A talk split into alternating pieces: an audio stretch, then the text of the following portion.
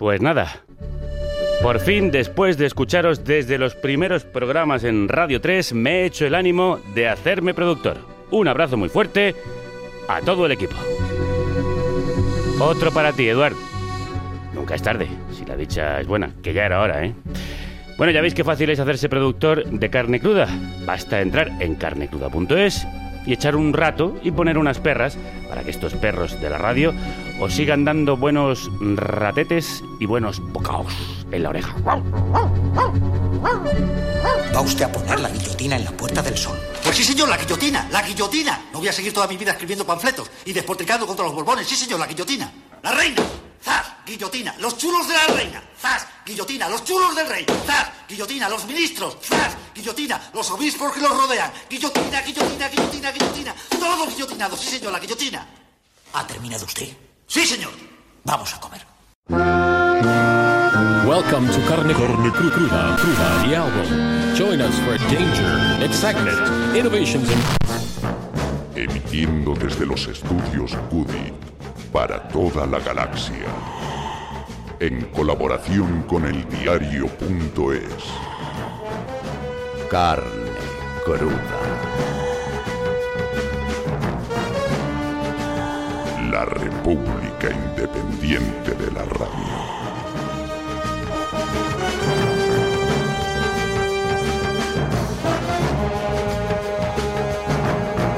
Una oleada de protestas por el mundo anuncian la nueva crisis global que se nos viene encima. En Hong Kong, Ecuador o Chile hay una crisis de desigualdad y de representatividad. En Cataluña más la segunda, provocada por un régimen caduco y un nacionalismo histórico incentivada por el deterioro en las condiciones de vida. Lástima que sea más nacional que socialista. En todo el planeta hay una crisis climática y una respuesta ecológica, una crisis de género y una respuesta feminista. El problema sigue siendo un sistema que no nos representa, que no escucha, golpea. Todas son contestaciones a democracias fallidas y al neoliberalismo que no cesa. Todos son síntomas de una enfermedad mal curada y de una nueva fase crítica que se avecina. El capitalismo se refundó, como pedía Sarkozy, sobre nuestras cenizas, apuntalando las diferencias y la miseria. Los ricos cada vez ganan más, el resto cada vez menos. La distancia se abisma. Hay trabajadores pobres o precarios, parados de larga duración y pensionistas que ven peligrar sus jubilaciones. La burbuja hipotecaria se ha transformado en burbuja del alquiler. El acceso a la vivienda sigue siendo para muchos una quimera. La inseguridad y la inestabilidad se han convertido en la norma.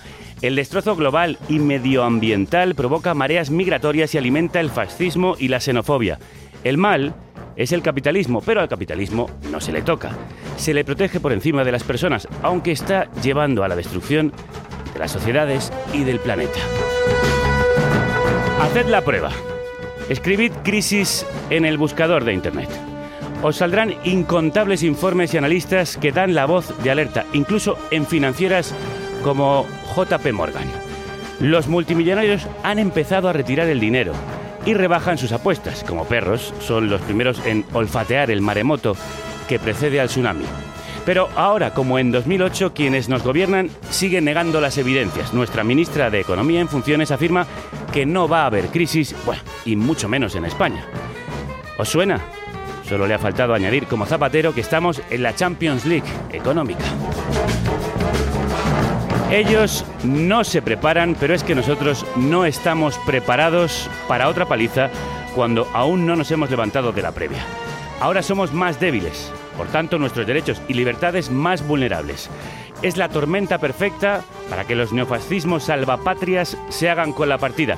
Por eso son tan importantes los movimientos populares de izquierda insurgentes que han empezado a tomar la delantera dando en el clavo de la solución. Hay que redistribuir la riqueza y el poder de arriba hacia abajo, no de abajo hacia arriba, como hacen ahora. No me sorprende ya que los medios minusvaloren las protestas en Hong Kong, Ecuador o Chile. No son Venezuela. No es el socialismo lo que se combate, es el capital que paga las noticias. Aquí además están más ocupados en señalar los excesos de la protesta en Cataluña que el desencanto que los alimenta. Chile grita que despierta. Dormíamos Despertamos, decíamos no hace tanto, aunque parece que se nos olvida.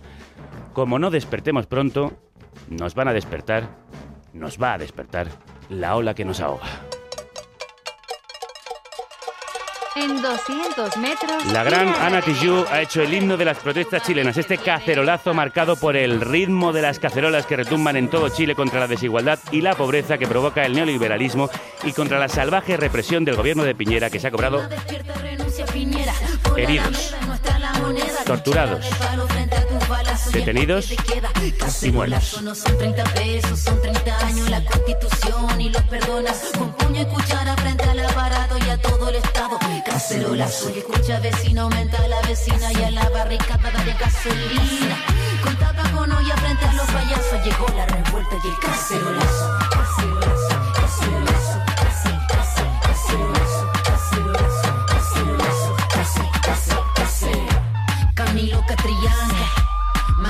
Valdés, Numa FP, abajo el TPP, por la educación y por la salud, ni la razón ni la fuerza.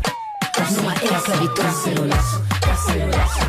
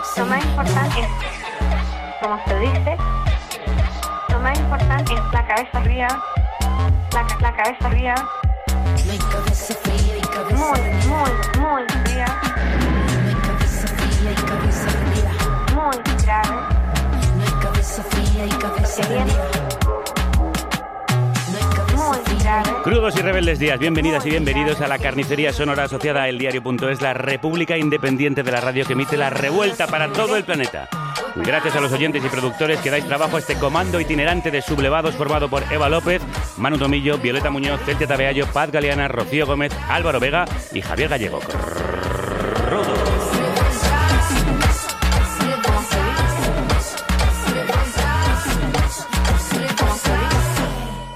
Dedicado a las caídas y caídos en la rebelión chilena de octubre de 2019. Dice el vídeo de la canción de Ana Tijoux, en el que se muestra la brutal represión policíaco-militar del gobierno de Sebastián Piñera, pero se informa de que se han omitido las imágenes más desmedidas para evitar la censura gubernamental.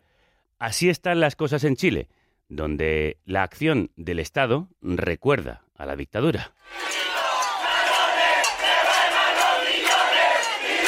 Y la gente ha recuperado una forma de protesta que nació entonces, el toque de cacerolas contra el toque de queda. Ruido contra el silencio, impuesto por el gobierno que persigue no solo las manifestaciones, también a quienes informan de ellas. De hecho, este sonido pertenece a una grabación del colectivo de informadores chilenos independientes Registro Callejero, creado para evadir el bloqueo informativo.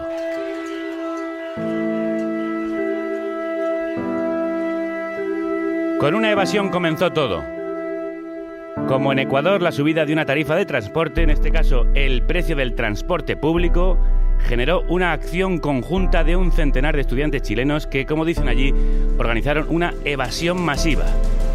Se colaron en el metro de Santiago de Chile el 6 de octubre.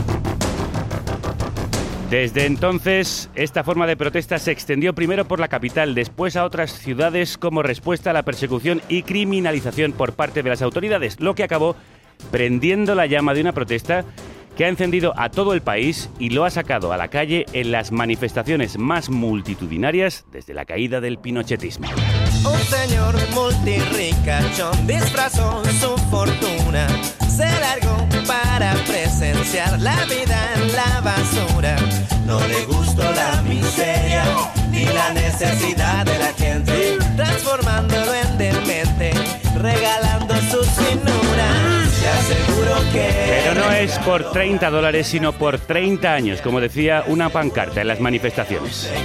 su propia dentadura. Por los años casi ininterrumpidos de neoliberalismo que han asolado Chile desde que Estados Unidos promovió el golpe de Estado de Pinochet contra Allende en 1973 con el fin de implantar las teorías de la Escuela de Chicago, los llamados Chicago Boys de Milton Friedman y compañía.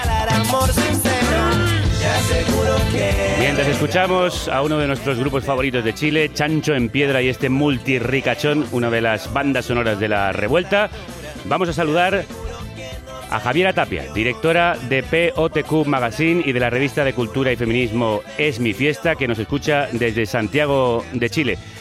Javiera, crudos días. Hola. Buenos días. ¿Qué hora es allí? Las 6 y 13 de la mañana. Pues te agradecemos muchísimo el enorme madrugón.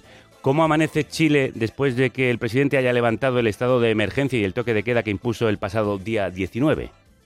Sí, bueno, ya va- llevamos un par de días sin eh, estado de emergencia y la verdad es que, mira, yo hablo con la gente en la calle o con conocidos. Ayer fui a, un, a una reunión de feministas en una plaza, llegaron más de 500 mujeres y la verdad es que la gente está muy cansada, pero al mismo tiempo...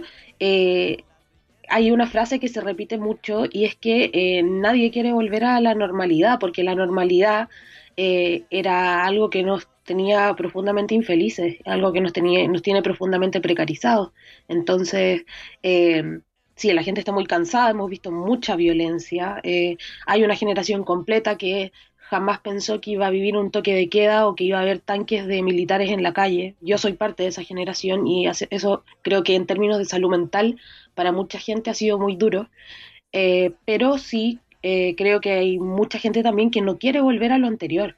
Queremos de verdad un, un cambio de cuajo, por así decirlo. Esa dureza de la que hablas también la hemos percibido desde aquí, donde nos sorprendían las imágenes que llegaban que nos recordaban a los años 70 y al golpe de Estado. Las últimas cifras que tenemos tras los disturbios son, bueno, son muy alarmantes. 20 muertos, más de 1.200 heridos, 3.300 detenidos y un centenar de personas que han perdido, más de un centenar de personas que han perdido el ojo por el uso de los balines de los antidisturbios.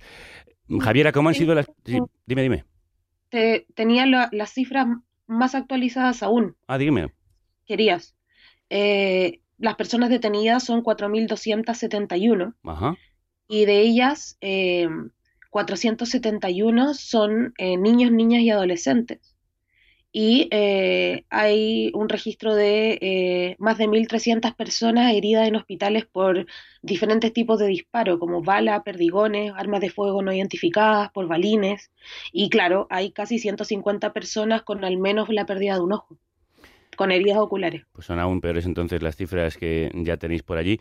¿Cómo han sido las protestas de estos más de 20 días y la represión no solo policial, sino también militar? O sea, en general a- a- son, son ya dos semanas de, de protesta y eh, al contrario de lo que, que yo pensé en algún momento, que estas iban a bajar. Eh, es, en general, eh, he pensado muchas veces en que esto va a decaer y inmediatamente al día siguiente despierto y veo que no decae, eso me sorprende mucho. Eh, y eso me demuestra que también que la gente quiere un cambio y las personas acá protestan de, de, o sea, de muchas formas. eh, eh, es llegar y salir a la plaza de tu barrio hasta ir a la Plaza Italia, que sería como el centro de la ciudad. Es como si en Madrid fueras a Callao a Sí. Ajá. Eh, y, y la verdad es que eh, me ha llamado mucho la atención de, de- de estas protestas en particular, que siento que muchas personas que eh, no habían salido de la calle a protestar quizás desde hace décadas o quizás eh, nunca, eh, lo están haciendo y lo están haciendo con familia, y lo están haciendo con amigos, con compañeros de trabajo. ¿Y por qué crees que eso sucede? Porque la gente de verdad ya no puede sostenerse. O sea, eh, creo que es un gran indicador del país en el que vivo que cuando vayas al supermercado a hacer una compra normal del día a día, lo pagues con una tarjeta de crédito y en cuotas.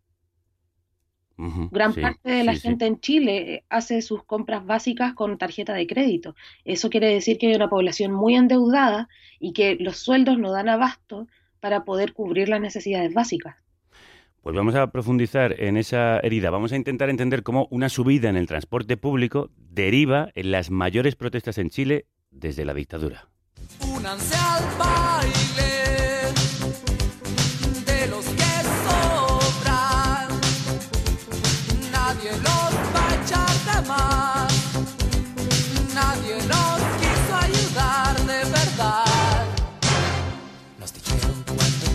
Precisamente en estas manifestaciones se ha recuperado como himno el baile de los que sobran, esta canción de los prisioneros, un grupo de los 80 que denunciaba la exclusión social provocada por el pinochetismo. Juntos deben trabajar. Marcos Reutemann sabe bien lo que es eso porque es exiliado de la dictadura, sociólogo y analista político chileno afincado en España. Marcos, crudos días, bienvenido. Mm, Gracias por la invitación. La explicación primera que te pedimos, ¿cómo se pasa de una protesta por la subida de una tarifa de transporte a las protestas más masivas que ha tenido Chile desde los 70? Eh, bien, eh, voy a hacer una pequeña introducción, si se me permite. Te voy a pedir brevedad porque tenemos Sí, muchas voces. sí, no, no, sí, y sí. sabes que estamos en la Bueno, radio. lo primero, eh, en Chile hay dos elementos que son claves. Uno, el mantenimiento de la constitución de 1980, que es la constitución de Pinochet, que es un elemento que marca el contexto en el cual se ubica y que es donde se desarrollan las reformas neoliberales, que fue la reforma del Estado y la construcción de lo que es ese proceso. Y segundo, la ley antiterrorista de Pinochet. Cuando uno habla de violencia parece que estamos hablando de Santiago, pero esa violencia se ejerce desde la dictadura, pasando por todos los gobiernos contra el pueblo mapuche. Otra cosa es que no salgan los medios de comunicación, pero ahí están los militares, ahí están las Fuerzas Armadas, ahí están los carabineros. ¿No ha habido además depuración en esas fuerzas? Eh, no, a ver, cuando hablamos de depuración podríamos estar hablando de elementos específicos de el mantenimiento. Hay un elemento clave. En Chile los militares tienen autonomía para elegir a su general en jefe de las Fuerzas Armadas. Hasta el gobierno de la Unidad Popular, el general en jefe de las Fuerzas Armadas la elegía el presidente de la República, previo a acuerdo Cámara de Diputados que podía pasar o no. A partir de ahí, la autonomía militar en términos de la militarización del poder, no el militarismo, ha generado ese espacio. Por lo tanto, yo creo que son elementos. No es un factor de violencia de ahora. Los muertos del pueblo mapuche son, son bastantes. Se ha mantenido desde entonces, además Claro, se mantiene otra cosa es legalmente. que nosotros, el problema es, se ha visualizado esta violencia, pero la violencia tiene sus raíces en el mantenimiento de la Constitución del 80 y por otra parte en la aplicación de la ley antiterrorista contra cualquier movimiento que significa su criminalización. Y ahora vamos a las raíces Ahora, económicas que provocan este estallido. Bien, las raíces son políticas más que económicas, porque el proyecto fue un proyecto político, es decir, la destrucción de la democracia en Chile. O sea, cuando se bombardea la moneda, lo que se está bombardeando es lo humano, el concepto de la humanidad, el concepto que estaba representado en la cultura del pueblo chileno que quería ese cambio social. Y de hecho, una de las manifestaciones más grandes que ha habido en Chile, incluso diría que por la población, fue la del 4 de septiembre de 1973 apoyando al gobierno de la Unidad Popular. Pero bien, eso es memoria histórica, digamos. Sí. Ahora, eh, ¿por qué una manifestación de este tipo es capaz de transformarse? Yo diría que uno no tiene la bolita de cristal y la sociología tampoco puede hacer un análisis si no es a posteriori. Y evidentemente lo que hay eh, en Chile, desde luego, es un cambio del miedo. La gente perdió el miedo. Yo creo que lo importante, decía la compañera cuando hablaba, de que no habían visto nunca tanques en la calle, que no habían visto, mi- es decir, la visualización de ese panóptico de la represión había quedado ocultado a través de la militarización del poder. Los militares vuelven a los cuarteles, pero tienen una función mucho más clara en el ámbito del control de la seguridad desde el punto de vista de la lucha contra el crimen organizado. O sea, una serie de elementos que son propios de la seguridad estratégica de Estados Unidos. Yo diría, y termino, que el problema es que se perdió el miedo, el miedo a la protesta que yo creo que estaba en la memoria colectiva de lo que había sido la represión del golpe militar. Claro. Los tanques en la calle, las muertes, los asesinatos. Quería preguntarle a Javier si hay algún acto en esas manifestaciones que justificara la salida de los militares, de los tanques, a las calles. Absolutamente ninguno. Eh, no tiene sentido que a 24 horas de grandes protestas desde eh, las evasiones del metro por parte de los estudiantes y de los adolescentes, eh, eh, Piñera decidiera decretar un estado de excepción y sacar los militares a la calle. No tiene sentido ni en ese momento ni en retrospectiva. O sea, la represión que se ha vivido durante las últimas dos semanas en Chile son eh, sistemáticas violaciones a los derechos humanos, es una violencia política que se vive, o sea, la represión de la policía en la calle es violencia política. Sí, y así lo están denunciando muchos periodistas, entre otros Registro Callejero, ese colectivo que se habéis reunido también para filtrar información al, extranjero, ante el bloqueo del gobierno de Sebastián Piñera. Vamos a hacer un breve perfil de este presidente que ha provocado este incendio y que para intentar apagarlo ha cesado a ocho ministros de su gabinete. Sebastián Piñera es una de las grandes fortunas de Chile, parte de cuya riqueza está en paraísos fiscales, por cierto, y fue el primer político de derechas desde 1958 que accedía al poder en Chile democráticamente. Y desde 2017 es por segunda vez presidente de la República. Nosotros hemos invitado a su embajador en España, pero ha declinado la invitación. Marcos, ¿quién es este presidente y qué tipo de políticas ha implantado? Eh, bien, yo creo que es la continuidad. Hay veces que uno separa a Piñera de Elwin o de lo que fue la concertación o nueva mayoría. Pero lo que está en funcionamiento es un proyecto genérico de lo que fue la transformación de Chile en el neoliberalismo. Eso significa que desde Elwin, pasando por Ricardo Lago, siguiendo por Bachelet y terminando por Piñera, han aplicado el mismo criterio de política económica. Tanto es así que el presidente Ricardo Lago, en una entrevista que ha hecho al, al, país, ha dicho que estas protestas son consecuencia del éxito del modelo porque lo que se quiere es participar mucho más en el ámbito de las demandas que ha generado las expectativas de transformación de la sociedad chilena. ¿En serio? Eso es Ricardo Lago, sí, pero si se me permite, yo eh, no resisto la tentación de leeros, aunque con esto ya acabe mi intervención, de eh, leeros lo que decía el vicepresidente de Chile con Bachelet. Yo creo, quiero que presten atención. Porque Bachelet tampoco significó una detención de estas políticas. Eh, estamos hablando de que la represión que se ejerció contra el pueblo mapuche desde Elwin Frey, Ricardo Lagos, Bachelet y Piñera, que han sido los presidentes, han sido siempre la misma y todos tienen asesinatos y todos han ejercido la ley antiterrorista. Pero para que veamos ese criterio de Ricardo Lagos que ha llamado además a defendernos a Piñera. El soldado Piñera se puede caer, es decir, esto de salvar al soldado Piñera, es decir, se puede caer. Lo que hay que salvar es el proyecto neoliberal, que es un espejo de la gran mentira que vive Chile y que se proyecta hacia América Latina. Lo voy a leer, por favor. Sí. Y ya después, si quieren, me callan. vale, muy bien. Dicen, miren lo que señala el, el vicepresidente de Chile en 2001 después de la detención de Pinochet en Londres en 1998, después de los crímenes de lesa humanidad. Fíjense, Pinochet realizó una transformación, sobre todo en la economía chilena, la más importante que ha habido en este siglo. Tuvo el mérito, fíjense lo que habla, vicepresidente con la socialista Bachelet tuvo el mérito de anticiparse al proceso de globalización, que ocurrió unas décadas después, al cual están tratando de encaramarse todos los países del mundo, descentralizar, desregular, privatizar. Esa es una contribución histórica que va a perdurar por muchas décadas en Chile y que quienes fuimos críticos con algunos aspectos de ese proceso, hoy lo reconocemos como un proceso de importancia histórica para Chile que ha terminado siendo aceptado prácticamente por todos los sectores. Además, ha pasado el test de lo que significa hacer historia, pues terminó cambiando el modo de vida de todos los chilenos, para bien, no para mal. Eso es lo que yo creo. Eh, me refiero a Foxley, no yo, por favor, no van a pensar. Eso es lo que yo creo. Y eso sitúa a Pinochet en la historia de Chile en un alto lugar.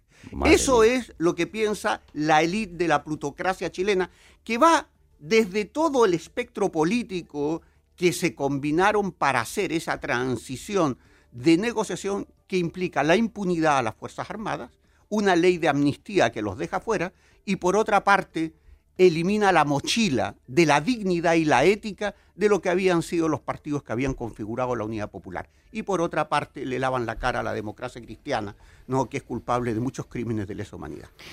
Y contra esa violencia económica y política se están revelando muchos y muchas, no solo eh, dentro de Chile, también fuera. Andrés Bautista es miembro de la Asociación de Chilenos en Madrid. Andrés, crudos días, bienvenido. ¿Qué tal? Buenos días. Bueno, eh, Chile se jacta de ser el país más rico de Latinoamérica. En realidad una sociedad muy desigual. El 1% más rico concentra el 33% de la riqueza. ¿Cómo es la sociedad de tu país que se ha revelado? O sea, eh, desde la base estructural de, del modelo, o sea, existe una incongruencia donde se dice que somos el país económicamente más estable de Sudamérica, pero a su vez es más desigual. Entonces, este estallido social eh, responde a eso, a, los niveles de desigualdad, donde un grueso de la nación se ve vulnerada sistemáticamente por el modelo económico que, eh, que arrastramos no solamente hace 10 años, 20, sino 30 años, que en este caso, eh, siendo el, el único país en democracia, eh, eh, tenemos una constitución dictatorial. Una persona joven como tú tiene muchas dificultades para encontrar trabajo, para eh, formar una familia, comprar vivienda. Sí, hay una serie de factores que en este caso impo- imposibilitan un crecimiento orgánico desde, desde temáticas de, educación, desde las garantías que te da el Estado como para velar por tu salud en caso de enfermedad, eh, y a su vez también el, el- el sistema de trabajo, también, bueno, y la privatización de ciertos recursos básicos que para la independencia, en este caso, eh, desde mi vereda, desde la juventud, igual imposibilita bastantes cosas. Javiera, ¿cuál es el perfil de manifestantes que has visto en la calle? ¿Es muy transversal e intergeneracional?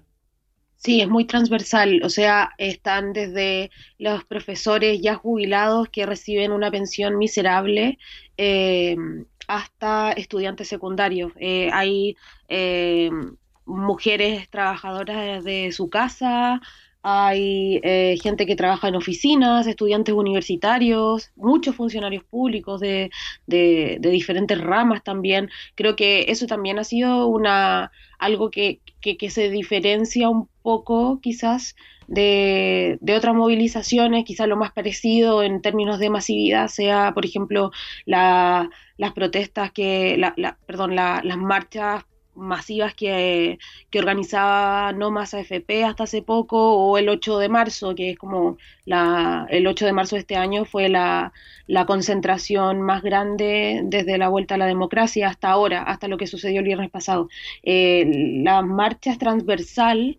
eh, precisamente porque lo que se pide es también transversal, o sea, estamos hablando, finalmente la gente lo que está pidiendo es un cambio de modelo, eh, que nuestras leyes, nuestra constitución, que todo deje de hablar de libertades y comience a hablar de derechos, de derecho a la salud, de derecho a la educación, de derecho a, a pensiones dignas. Así que también aúna diferentes clases sociales, los que están más abajo de los que están un poco más arriba.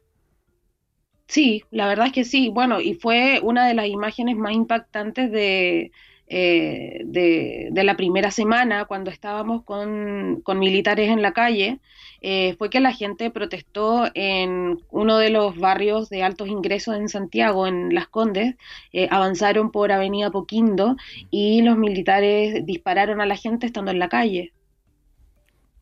Así, a bocajarro, a quemarropa. Sí, sí. Así, eh, se, a- y, em, ellos en fila, eh, cruzando toda esa avenida, eh, con eh, su arma en las manos, agachados, disparando a la gente que marchaba delante de ellos a solo un par de metros. Esa es una imagen que se ha podido ver durante todas estas, estas dos semanas, eh, no solamente de parte de militares durante los días en que ellos estuvieron en la calle, sino también eh, por parte de carabineros. Yo he estado revisando los protocolos de carabineros de actuación en- para disuasión de manifestaciones, para, eh, para la contención de este tipo de, de cosas, Y eh, eso no está autorizado. eh, el, uso, el uso del carro lanzagua, el uso del lanzagases, eh, en fin. Y me he dado cuenta, viendo ya solamente lo que he visto en la calle o los videos que la gente sube a, a internet de sus propios barrios, me doy cuenta que han violado absolutamente todos los protocolos de actuación. O Pues sea, ellos hace dos semanas están violando, pero de una manera muy evidente, cualquier protocolo de actuación. Y aparte de estos excesos policiales de violar sus propios reglamentos, aparte de los ataques policial y militar, también el ataque verbal de las autoridades exacerbó la respuesta social. El expresidente de Metro de Santiago las calificó de tontas. El ministro del Interior, ex ministro ya, llamó a unirse contra los violentos y el presidente Piñera las calificó de forma aún más contundente. Estamos en guerra contra un enemigo poderoso, implacable, que no respeta a nada ni a nadie, que está dispuesto a usar la violencia y la delincuencia sin ningún límite, incluso cuando significa pérdidas de vidas humanas. Una carga pesada que ya no quiero llevar. Como yo viajo liviano, ya no la puedo arrastrar. Una ternura me aplasta y me aprieta el corazón. Se vuelve vino en mi boca y se convierte en canción. Voy a cantar con la lluvia, con la montaña y el sol, furioso como los vientos, tranquilo cual caracol. A ver si con estos versos se van pasando las penas y se calienta la sangre por adentro de la vena. Si uno no corta la cuerda, la cuerda lo cortan a uno. Hay que cortarla de pronto en el momento oportuno. Los hermosos versos de Nano Stern de Corta las cuerdas en el momento oportuno se están cortando. Y mientras se cortaban esas cuerdas en las calles, el presidente era fotografiado celebrando el cumpleaños de uno de sus nietos en una pizzería de un barrio exclusivo de Santiago. El Corriere della Sera, el periódico italiano, creo que con muy buen tino, tituló Chile se quema y él come pizza. Llevo una espina en el pecho que no me logro sacar, con su dulzura de rosa no me deja de clavar. Llevo un amor desahuciado que se resiste a partir y que de a poco me quita la fuerza para vivir. Una ternura me aplasta y me aprieta el corazón, se vuelve vino en mi boca y se convierte en canción. Voy a cantar con la lluvia, con la furioso como los vientos, tranquilo cual caracol. A ver si con estos versos se van pasando las penas y se calienta la sangre que flora dentro de las venas. Si uno no corta la cuerda, la cuerda lo cortan a uno. Hay que cortarla de pronto, el momento oportuno. la la la la la. la.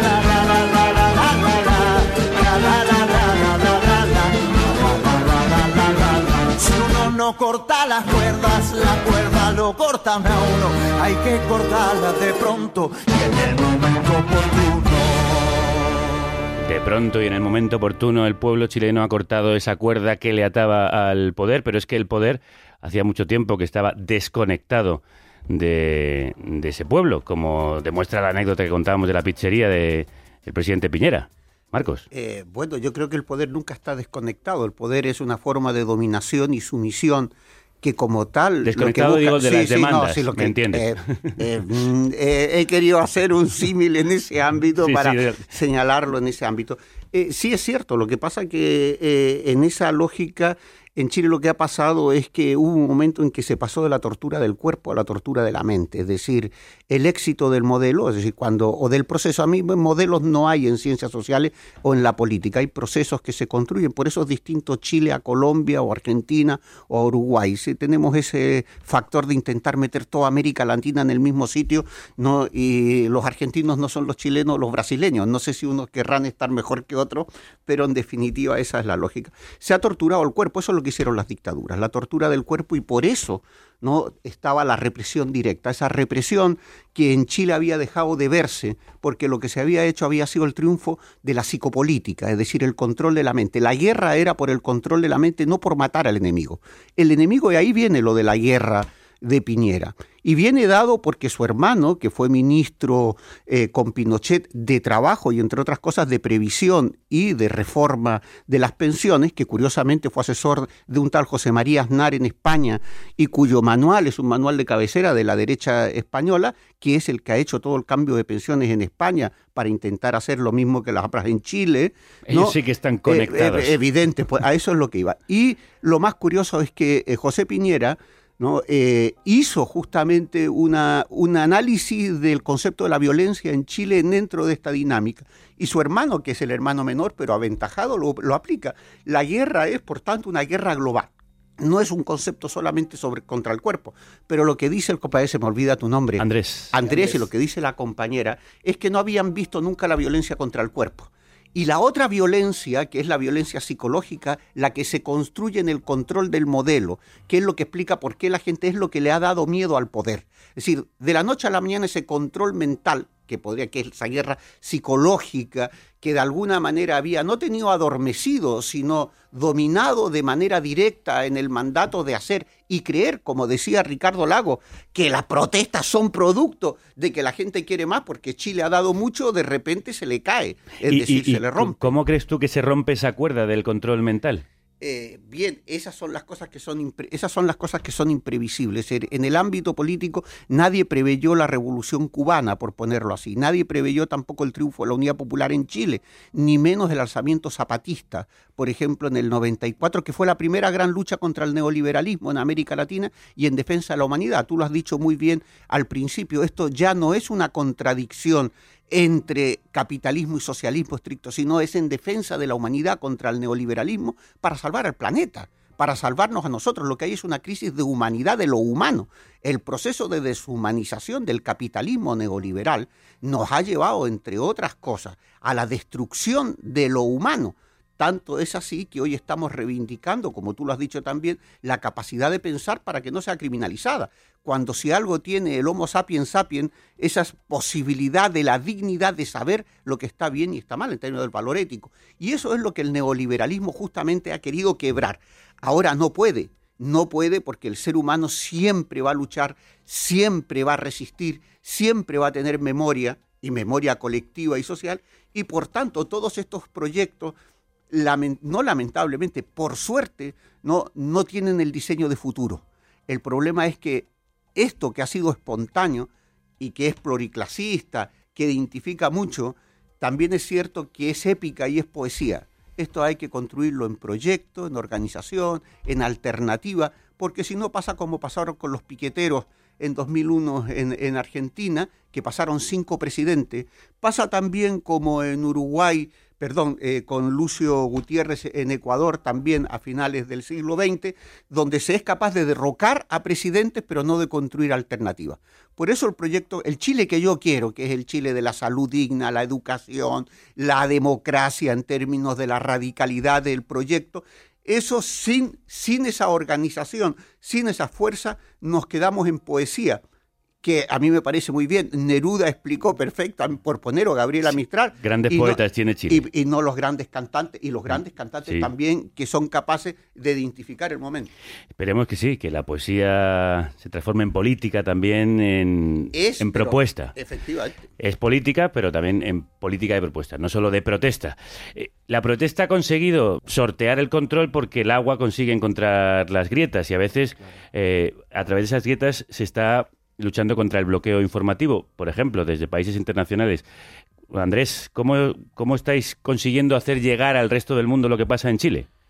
Desde la vereda, desde acá de Madrid, estamos trabajando eh, en Madrid directamente, ya como colectivo nos estamos organizando, estamos haciendo un, un trabajo organizacional estratégico a nivel internacional, donde ya nos hemos conectado y estamos trabajando en una mesa internacional con distintos representantes de países como Estados Unidos, México, eh, Brasil, Argentina, eh, aquí en Europa, Italia, eh, en Bélgica, Inglaterra, Hong Kong. Entonces, eh, estamos todos remando para el mismo lado, donde eh, una construcción de una nueva política, eh, pero de carácter vinculante con la sociedad civil, en donde se escuche también a las organizaciones sociales que están expresando su Las malestar demandas que en las demandas décadas- sociales, como que el- un tirón de oreja a este modelo de verdad que ya no da más. Entonces, como, como organizaciones sociales y como eh, sociedad civil organizada, estamos movilizándonos y apoyando la, el movimiento social en Chile a nivel internacional. En busca de ese apoyo para internacionalizar el conflicto, han ido a Estados Unidos unos compañeros del podcasting chileno, independiente, como nosotros, a los que admiramos y seguimos. Hace unos días, ante los acontecimientos que tenían lugar en su país, el podcast Las Raras decidió interrumpir su programación habitual y ofrecer a sus oyentes este retrato sonoro de lo que está sucediendo.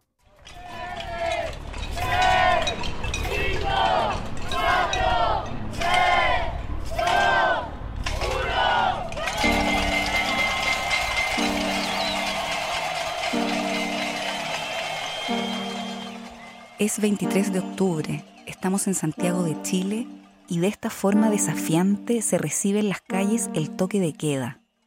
En este capítulo extra les dejamos el retrato sonoro de una explosión social que está en pleno desarrollo. Catalina May y Martín Cruz son las raras. Crudos días a los dos, bienvenidos. Hola, hola, muchas gracias por la invitación. Muchas gracias, hola. Eh, estamos aquí muy contentos de conversar con ustedes. Nosotros también, emocionados porque llevamos mucho tiempo escuchando vuestro trabajo y nos ha emocionado el relato, ese retrato sonoro que habéis hecho. ¿Chile está viviendo una revolución? Yo diría que sí, la verdad es que sí.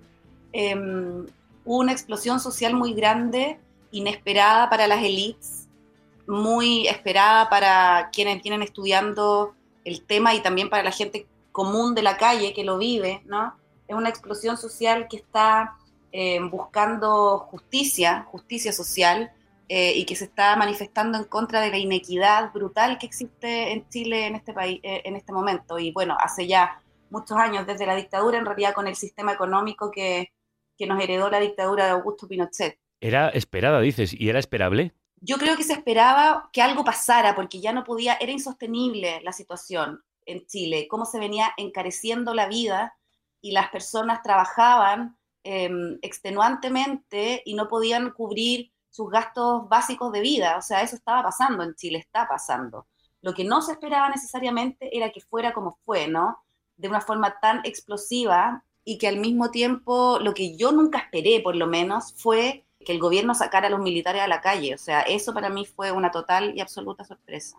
Ahora os pregunto sobre eso, las imágenes brutales y las informaciones también devastadoras que están llegando, pero ¿cuál es el objetivo de esta revuelta popular? ¿Derrocar al gobierno o cambiar el sistema? Las propuestas de base son más bien con, tienen que ver con la estructura del sistema eh, que está sustentado en el sistema económico que es de un capitalismo brutal, quizás no comparable con ningún país. Eh, y eso ha socavado las bases de la sociedad.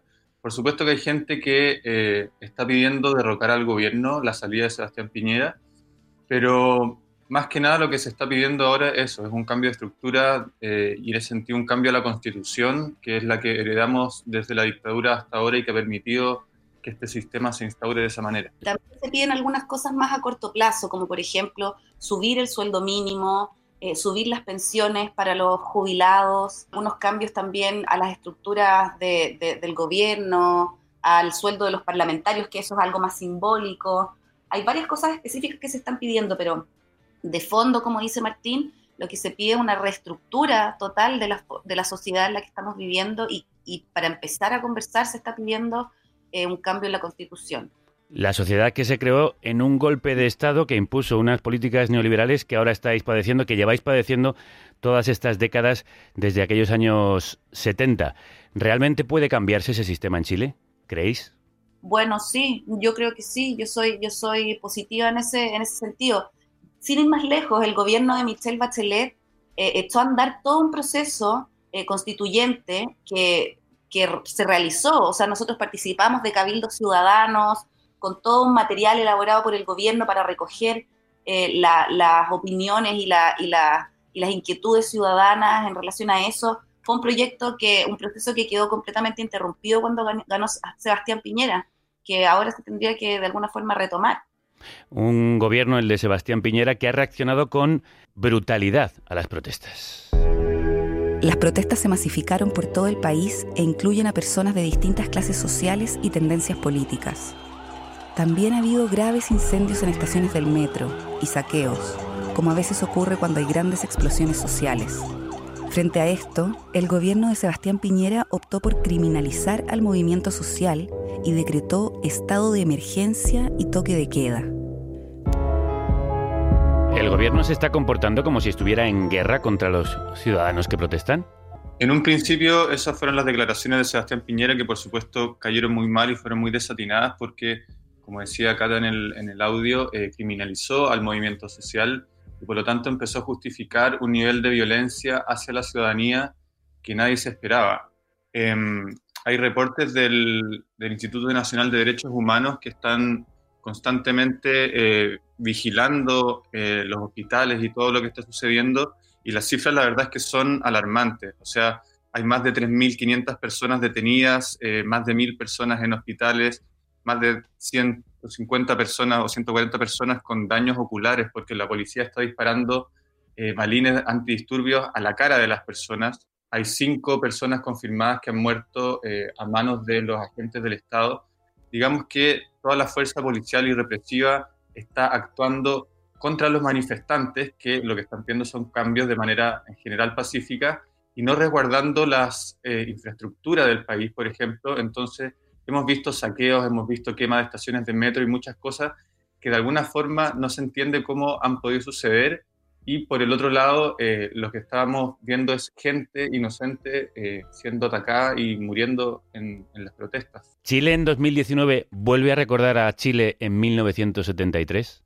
lamentablemente la, la presencia de, de, los militares en las calles y el toque de queda eh, inevitablemente hizo que las generaciones que vivieron la dictadura eh, sintieran eso, ¿no? Pero también existe una nueva generación de, de, gente joven, muchos estudiantes en la calle que realmente ellos dicen una y otra vez, no tenemos miedo, no le tienen miedo a, la represión, saben el poder que tiene también el pueblo cuando eh, se manifiesta de forma masiva. Entonces hay ciertos paralelos, pero también es una situación diferente. De hecho, hay una, hay una frase que escriben muchos los carteles con los que se marcha que dice, nos quitaron tanto que nos quitaron hasta el miedo. Esa era una frase que se repitió mucho aquí en el 15M. No sé si conocéis el movimiento y si veis algún paralelismo entre aquello y, y esto que está sucediendo ahora en Chile. Bueno, claro, los movimientos ciudadanos en general, bueno, y está pasando en todas partes, o sea, vemos lo que está pasando en Ecuador, vemos lo que está pasando eh, ahora no sé, en Barcelona, en Hong Kong, qué sé yo, hay tanto, hay tanto descontento con cómo la, las sociedades se, se, han estado manejando hasta el momento, ¿no? Y, y, bueno, y es inevitable hacer esos paralelos, diría yo.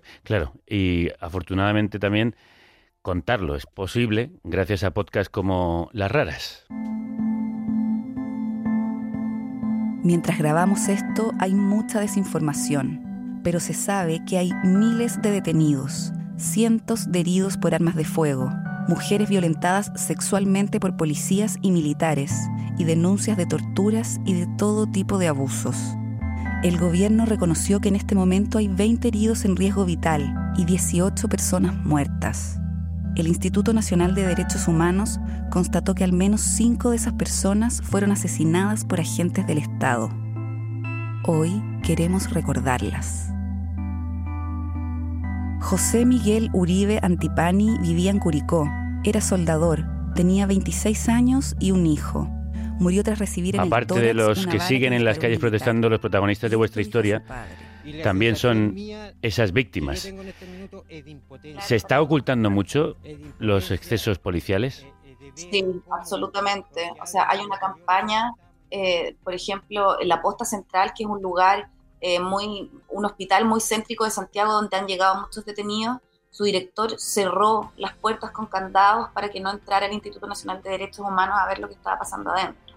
¿Y os ¿no? consta censura y persecución de periodistas? Totalmente. De hecho, hay mucho intervencionismo. Incluso eh, el presidente eh, convocó a todos los directores de los canales de televisión a una reunión a puertas cerradas con miras al intervencionismo y para ver cómo cubrirían ellos lo que está pasando, que fue ampliamente repudiado por todo el mundo periodístico. De hecho, ayer se publicó en un diario chileno eh, que se llama La Tercera, que es uno de los diarios grandes, importantes de, del duopolio de medios que existe en Chile, una nota que decía que había una persona identificada eh, por los incendios en el metro y que se sospechaba de la participación de extranjeros.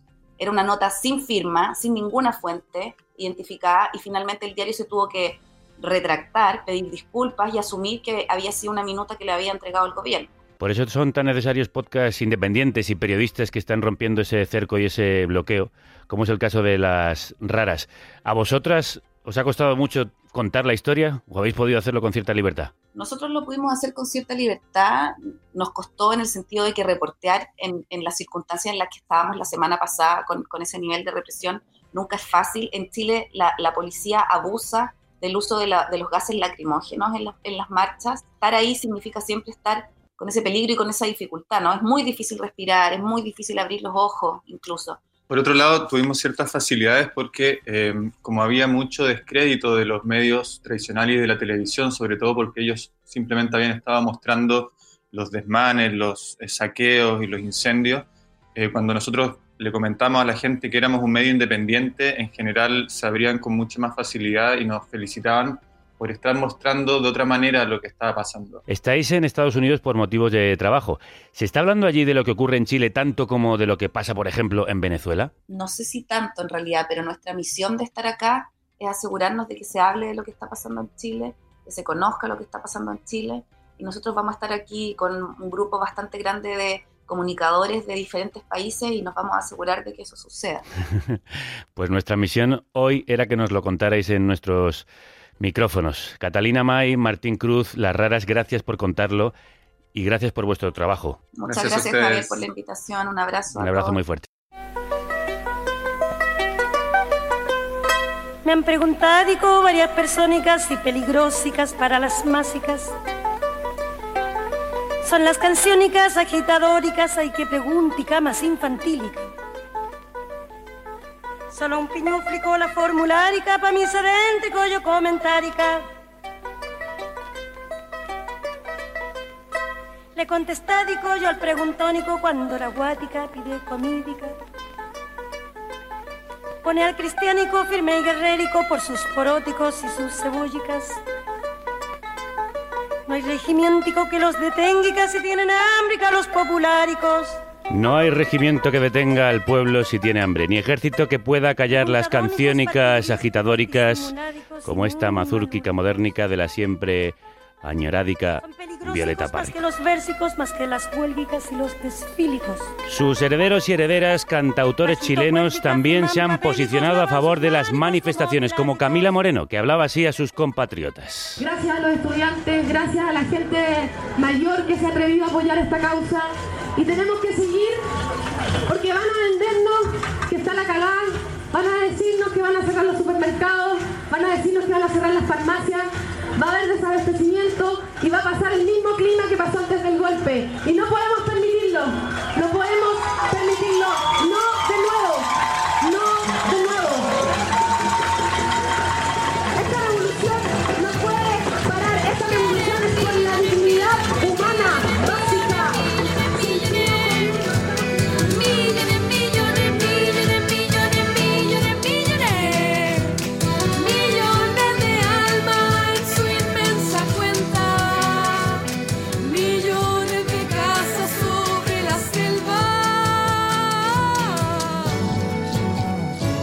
Javiera, ¿la cultura se ha implicado en la lucha política como hicieran los Víctor Jara o Violeta Parra en su momento? Eh, sí, o sea, la verdad es que, que, cuando se hacen un poco esas comparaciones, eh, yo trato de guardar un poco de distancia porque eh, personalmente le tengo mucho respeto a las personas que eh, vivieron una dictadura durante 17 años. O sea, nosotros llevábamos una semana con militares en la calle y créeme que vamos a necesitar eh, mucha terapia, una, gran parte de esta generación como para poder eh, superar eso. Entonces, cuando se hacen estas comparaciones entre Víctor Jara, Violeta Parra, me causa un poco de, de respeto. Eh, pero sí, hay muchos artistas eh, implicándose eh, en estos momentos acá en Chile. Hay, hay varios haciendo trabajos en, en, en, diferentes barrios de la ciudad y que no tiene que ver tanto con llegar y montar un concierto, sino con asociarse con otras personas como psicólogos y abogados, y ir a los barrios y ver qué necesitan eh, personas en barrios que quizás eh, viven en situaciones más vulnerables y eh, me, me, gusta mucho poder estar viendo eso también, que no necesariamente eh, un artista tiene que llegar y montar un concierto que nadie pidió, en el fondo, en, una, en un momento muy difícil, sino que es capaz de relacionarse con las personas en otros barrios eh, y también de la mano de, de, profesionales en otras áreas que, todo se puede complementar y, y, ayudar como de una manera más integral. Eso está sucediendo también y, y, creo que dentro como de todo lo que está pasando en el mundo de la cultura, eso es lo más interesante, la implicación que existe con personas de otras áreas para poder ir a ayudar a un sector determinado. Ya que hemos citado a Víctor Jara, Marcos Reutemann estuvo con él en sus últimos días, ¿verdad? Sí, eh, yo estudiaba en la Universidad Técnica del Estado en esa época hacía ingeniería metalúrgica, ¿no? ahora termino siendo politólogo y sociólogo, lo que es la vida, ¿no? Como digo, yo soy eh, parte de los becarios Pinochet, ¿no? Es decir, hubo que, que, salir y si uno es pragmático debería agradecerle el hecho ¿no? de tener una cátedra aquí en España, es decir, ya más que eso no se puede pedir. Bueno, bromas aparte, sí, eh, ese día 11 se inauguraba una exposición de cuadros antifascistas en la Universidad Técnica del Estado, y él era en ese momento el coordinador de extensión y comunicación cultural del rectorado. Por lo tanto, tenía que estar allí. Nosotros caímos el día 12, el día 11 estuvimos en la técnica, el día 12 entraron los militares, primero con, una, con un bazooka frente a la Casa Central, destruyeron la mitad de... era un edificio acristalado. Después entraron a la Facultad de Ingeniería, que era un viejo cuartel, con lo cual podían perfectamente entrar, estábamos rodeados por todas partes y bueno, pues en fin, ahí aparecieron los primeros desaparecidos, Gregorio Mimica entre ellos, que era el eh, presidente de la Asociación de, Estudiantes, y también eh, Víctor, Víctor Jara. Eh, nos llevaron al Estadio Chile y en el Estadio Chile hicieron una, una primera separación. Él quedó en la parte de abajo y eh, desapareció a los dos días cuando empezaron a separar de alguna manera, a los que, porque ahí caían por todos, por toque de queda, los que entraban, entonces tenían que empezar a separar. Y efectivamente, curiosamente, eh, Víctor Jara se aisló, yo lo vi en cuclillas, incluso intenté conversar eh, con él, lo, con, mi conocimiento de él era como estudiante y admirador de, de su música, ¿no? Y él, él hacía como eso una gota de aceite con el agua para separarlo, porque no quería en absoluto que lo vincularan a nadie. Es decir, fue, y su cara era ya cara de la premonición de lo que venía, o sea, era, era esa cara eh, triste, pero al mismo tiempo de, de saber eh, la, las consecuencias que tenía para Chile. Yo creo que en ese sentido había ese vínculo también con Salvador Allende desde el punto de vista de, que, de tener fe en ese Chile y su destino, ¿no? en ese ámbito ¿no? de abrir nuevas alamedas. Eh, yo diría que sí, Víctor Jara fue un referente. Y después vino toda esa visión de que cantó, pero eso ya es parte, digamos, de, de la leyenda. De la leyenda, porque no fue precisamente, eh, precisamente eso lo que pasó. Más bien fue la tortura y el asesinato. Por eso eh, eh, él se encuentra en la en los hoyos del metro. Cuando también eh, a Ricardo Lagos en la entrevista al país dice usted es el, el, artífice del metro, es totalmente falso. El artífice del metro fue el gobierno de la Unidad Popular. Se terminó en parte no en la dictadura de Pinochet con corrupción enorme, como suelen ser las grandes, los, los grandes megaproyectos, y después él se, se apropió. Por eso el cadáver de Víctor Jara aparece en los hoyos del metro, justo, justo enfrente de lo que era el Estadio Chile. El, el Estadio Chile, que es un estadio techado, pequeñito, que ahora se llama Estadio eh, Víctor Jara, eh, y es por eso, es un estadio que vendría siendo como el Palacio de los Deportes, ¿no?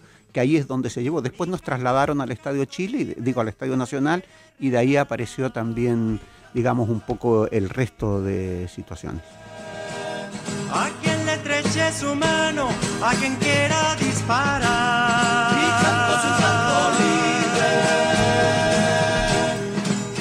Y van a por las voces del pueblo, a por los artistas, los intelectuales, los poetas, porque es una guerra cultural y hay que matar a aquellos que son la revolución cultural.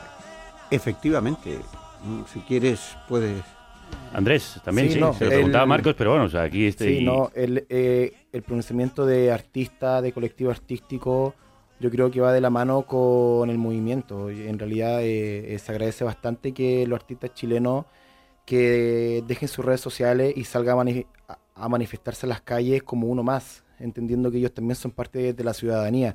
Y si pueden generar instancias de difusión, de, de espacios de conversación, de cabildo, a través de, en este caso, de, de figuras artísticas eh, reconocidas en Chile, se valora aún más. Y puede Si se ocurrir... me- si se me permite, Sí. es que la cultura es lenguaje. Lo que hoy se ha puesto en duda, o lo que, es- lo que hoy se ha quebrado es el lenguaje del neoliberalismo.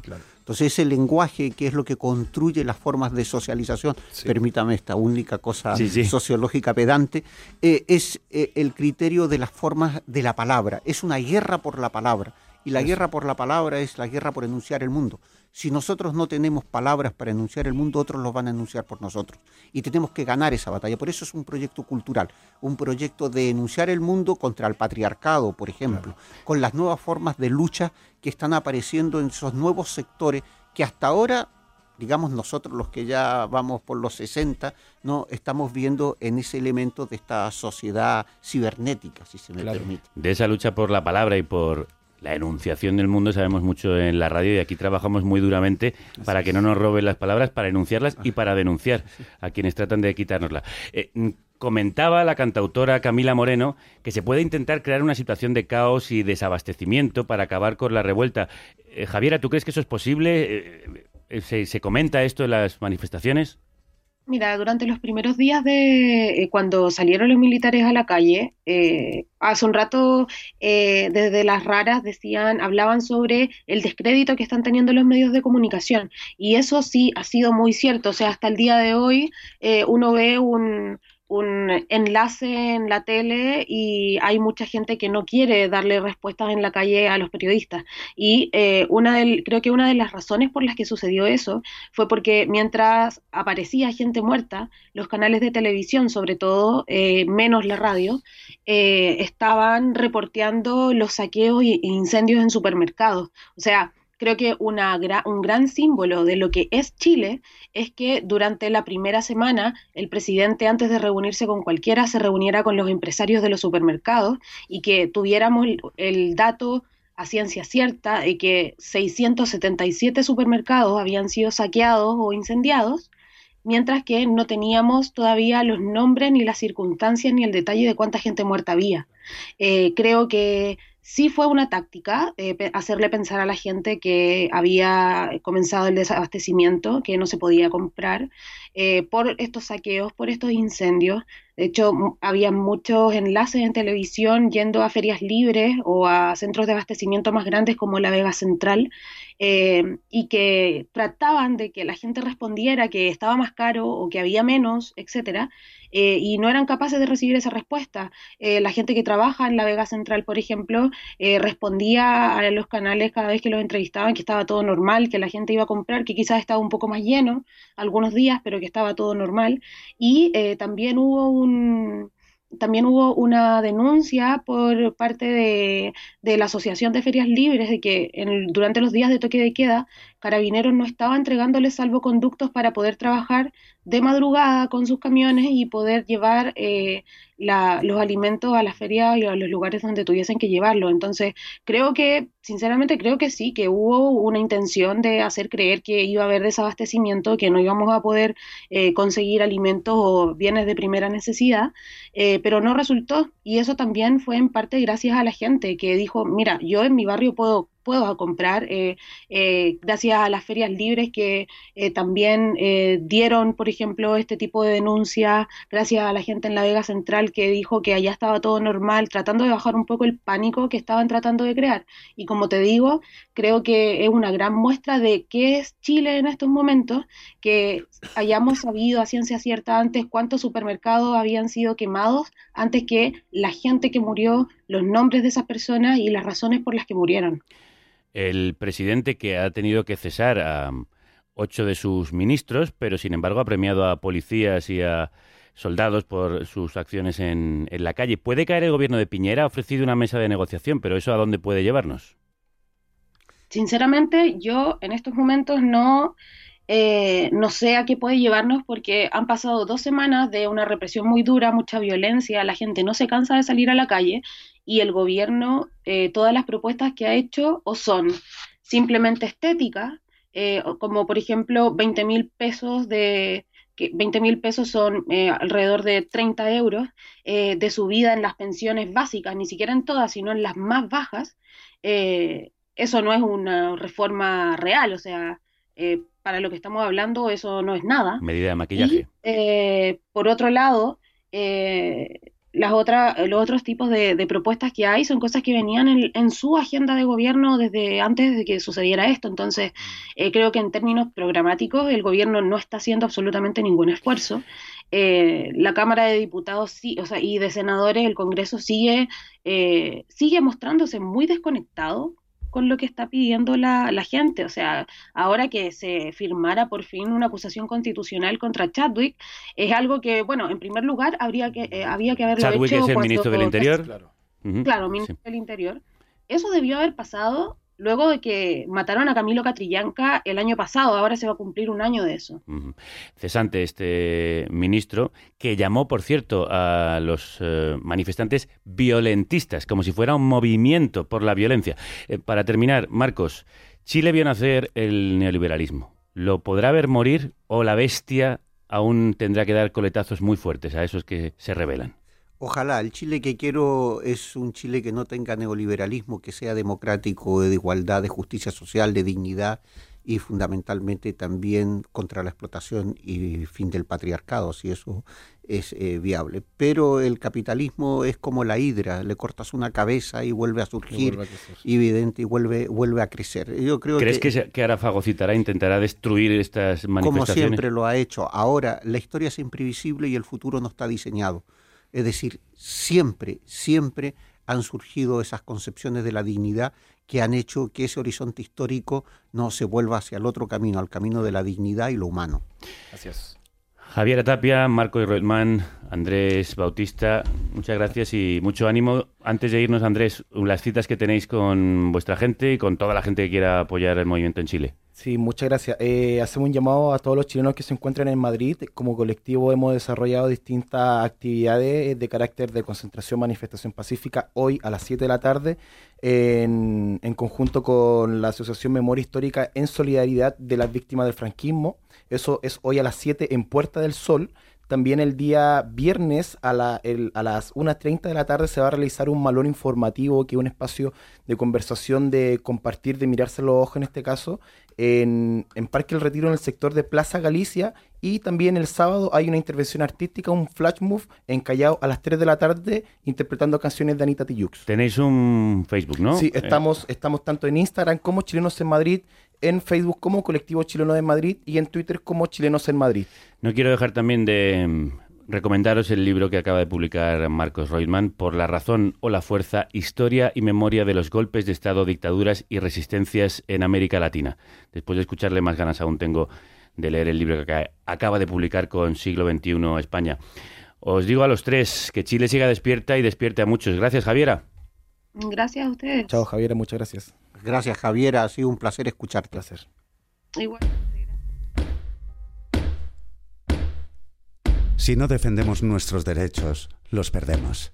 Que el odio se muera de hambre. Si no lo cuidamos, el planeta se muere. Nadie le da de comer. Si nos descuidamos, nos perdemos. Vamos juntos a Si no nos romper juntamos, ganan ellos.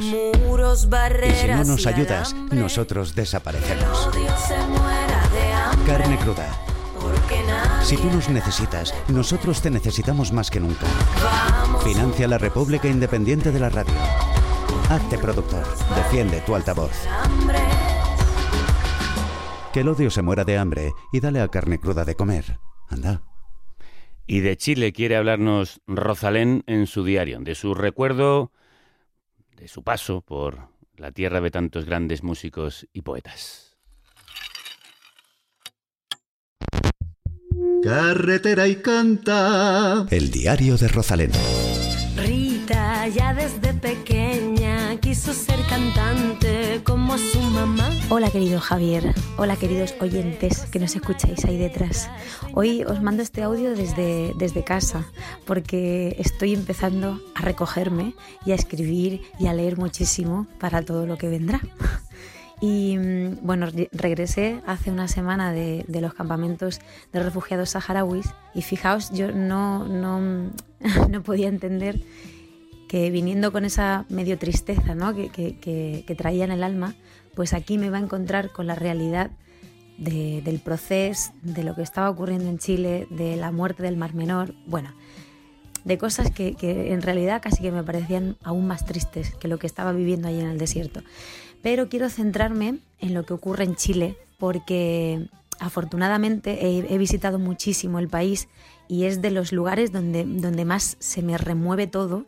No sé si es porque yo escucho a Violeta Parra y a Víctor Jara desde que era una niña, pero hay algo que me conecta de manera demasiado especial. Y encima, pues estos días, con todo lo que está ocurriendo allí, un montón de músicos, compañeros, nos están pidiendo que, que les demos voz, ¿no? Porque porque con tanta represión allí y con los medios de comunicación, que ya sabemos que a veces no cuentan las cosas tal y como son, pues quería eh, leeros una cosa que escribí hace, hace unos meses, así que, si me lo permitís, os cuento. Me mandaron una carta por el correo temprano. En esa carta me dicen que cayó preso mi hermano. Y sin lástima con grillo por la calle lo arrastraron. Sí. Quiero compartir con vosotros lo que sentí hace unos días en el Estadio Nacional de Santiago de Chile.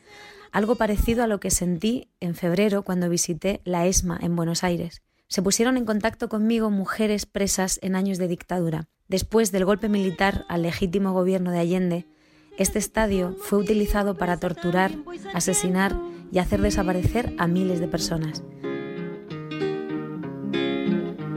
Yo que me encuentro tan lejos, esperando una noticia. Me viene a decir la carta que en mi patria no hay justicia. Al mismo tiempo, en otro estadio cercano, torturaban hasta la muerte a Víctor Jara. Jugaron con el terror, lo hicieron a vista de todos, porque el terror paraliza. ¿Sabéis? Mientras recorría esas gradas y pasillos empezó a dolerme fuerte el pecho. Me ocurre cuando me inunda la tristeza y la impotencia. Me duele fuerte el pecho, siento escalofríos y me cuesta tragar, porque siento que me asfixian. Mi cuerpo somatiza mi alma. A veces sé que algo dentro de mí no va bien porque la piel avisa. Nos narraron los hechos con sensibilidad, sin morbo. Nos hicieron ponernos en la piel de quienes se asomaban desde fuera para buscar a sus seres queridos, de los jóvenes militares obligados a torturar y asesinar. Nos hicieron ponernos en la piel de las mujeres que se protegían entre ellas, en los reclusos que bajo tortura debían señalar a los líderes con una bolsa de tela en la cabeza. Hundí mis dedos en los calendarios que marcaban en las paredes los que pasaron meses allí, encerrados en condiciones infrahumanas. Una de las supervivientes me miró a los ojos y llena de emoción me dijo, Qué jóvenes sois, qué inmensa alegría que ahora vosotras sigáis contando nuestra historia. Moisés, nuestro guía, nos dio las gracias por nuestra lucha, desde su trinchera, por nuestra trinchera. De esa manera educan a las generaciones venideras para que una masacre así no vuelva a repetirse, para que no vuelvan a vulnerarse los derechos humanos por ser diferente, por pensar diferente.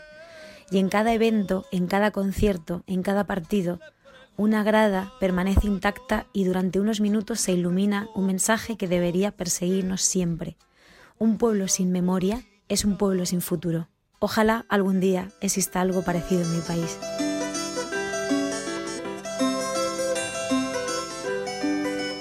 El derecho de vivir, poeta.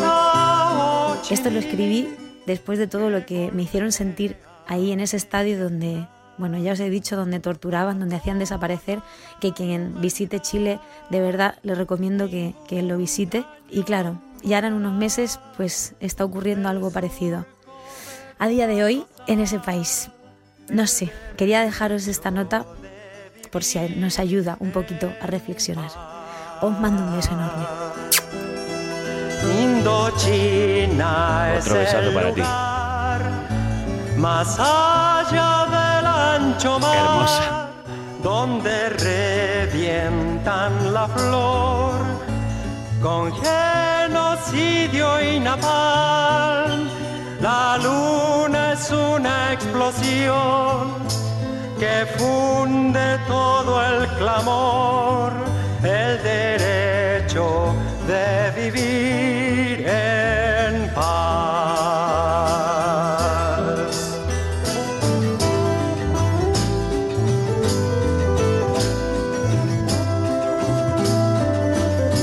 Por el derecho a vivir en paz en un planeta habitable vamos a seguir luchando y por eso tenemos en el programa espacios como este.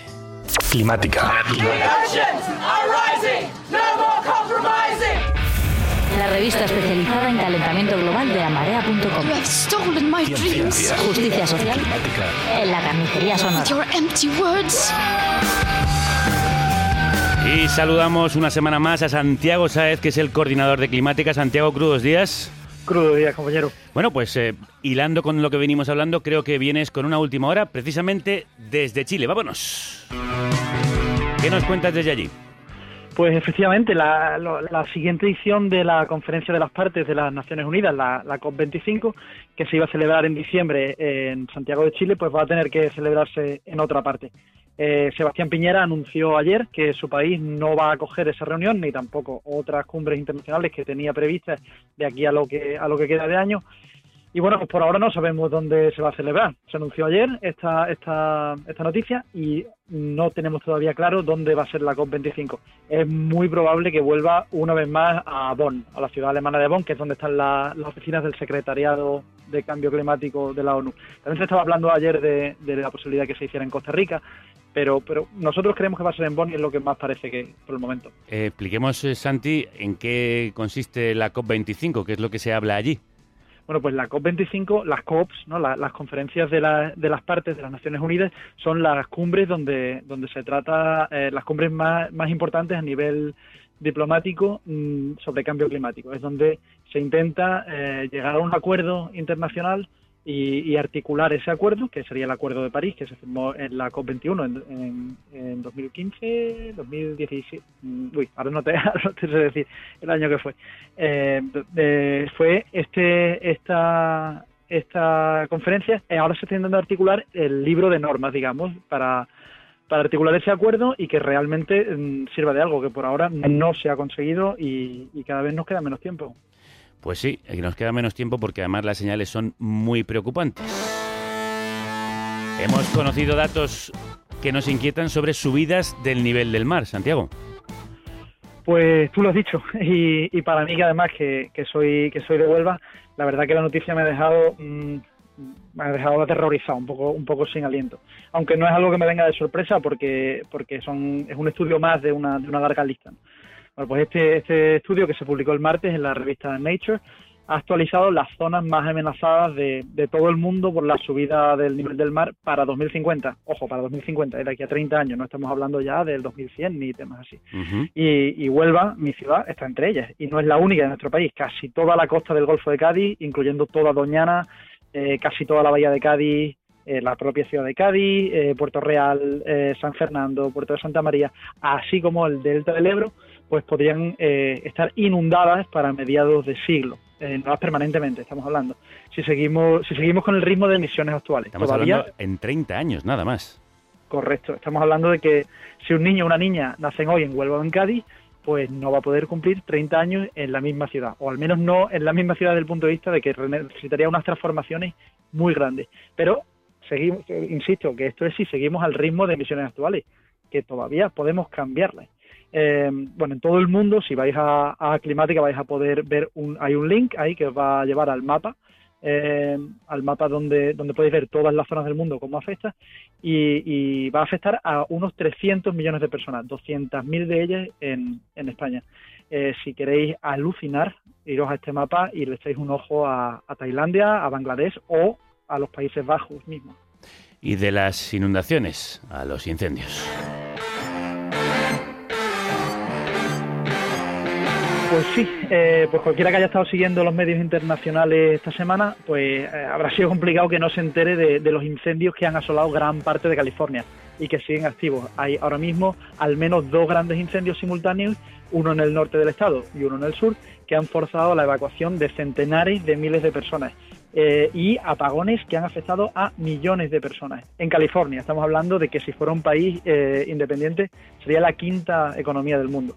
Y bueno, las condiciones de viento y humedad siguen eh, significando que hay un riesgo de incendio muy importante en el estado. Y también algo- en Brasil. Efectivamente. Eh, desde Brasil, otra mala noticia más.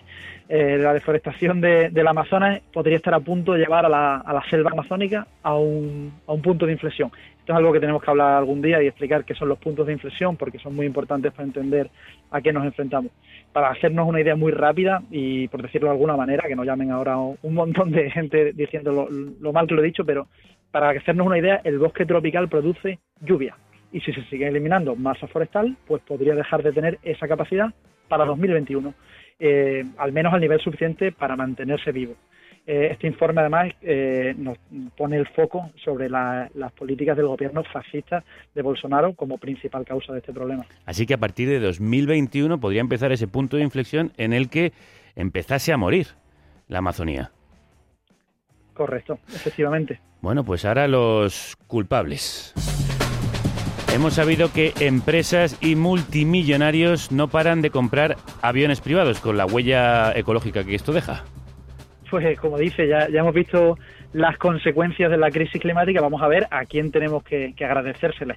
Esta semana hemos sabido que este año, en 2019, van a aumentar un 9% las compras de aviones privados por parte de, de, como decías, de empresas y de súper ricos. En total se van a vender alrededor de 700 aviones privados nuevos este año y esta es una tendencia que va a seguir al alza si no hacemos nada para evitarla. Eh, para 2030 se habrán puesto en circulación otros 7.600 aviones privados. Eh, la mayoría de ellos en América del Norte, pero también en Europa, en Asia y en Oriente Medio sobre todo. Para, para hacernos una idea a todos y todas, eh, ahora mismo hay unos 4.500 jets privados en funcionamiento, así que estamos hablando de casi triplicar esa cifra. Qué barbaridad.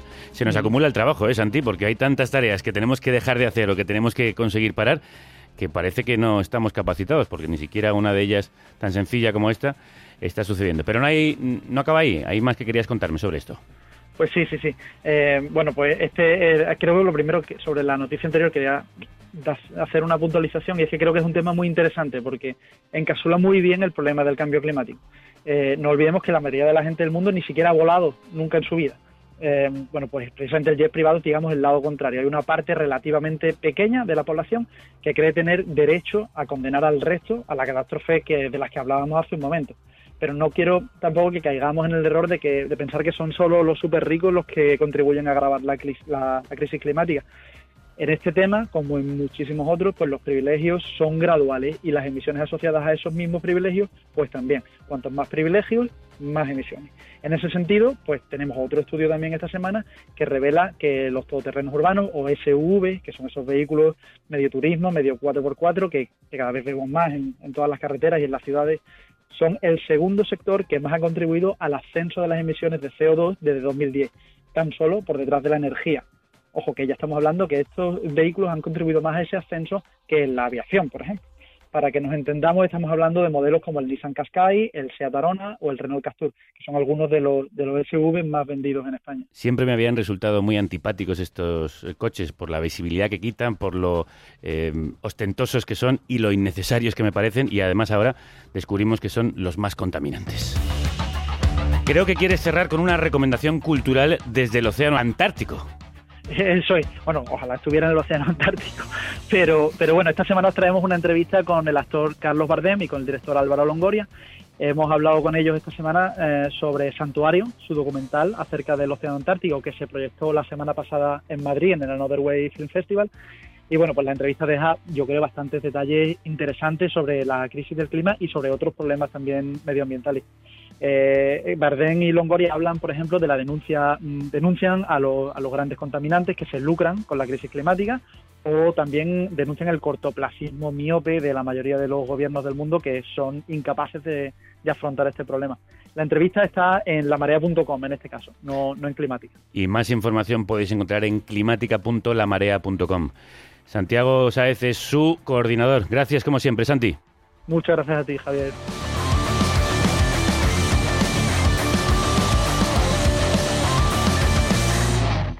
Empezamos contando que Chile despierta. Y terminamos presentando el single del nuevo disco de Fuel Fandango, Despertaré. Ese es nuestro deseo, que entre el Fuel de las protestas y el fandango de la música, despertemos.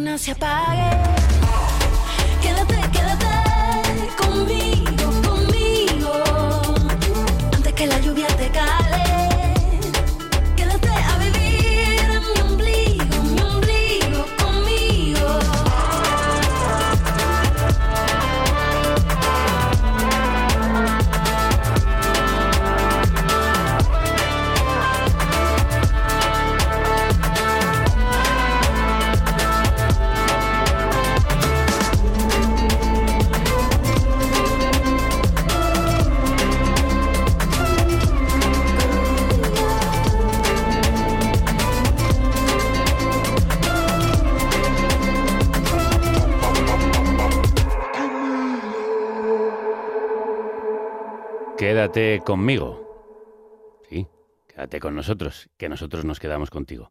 Y juntos nos hacemos compañía, que solos hace más frío. Bueno, a despertar y que la radio os acompañe.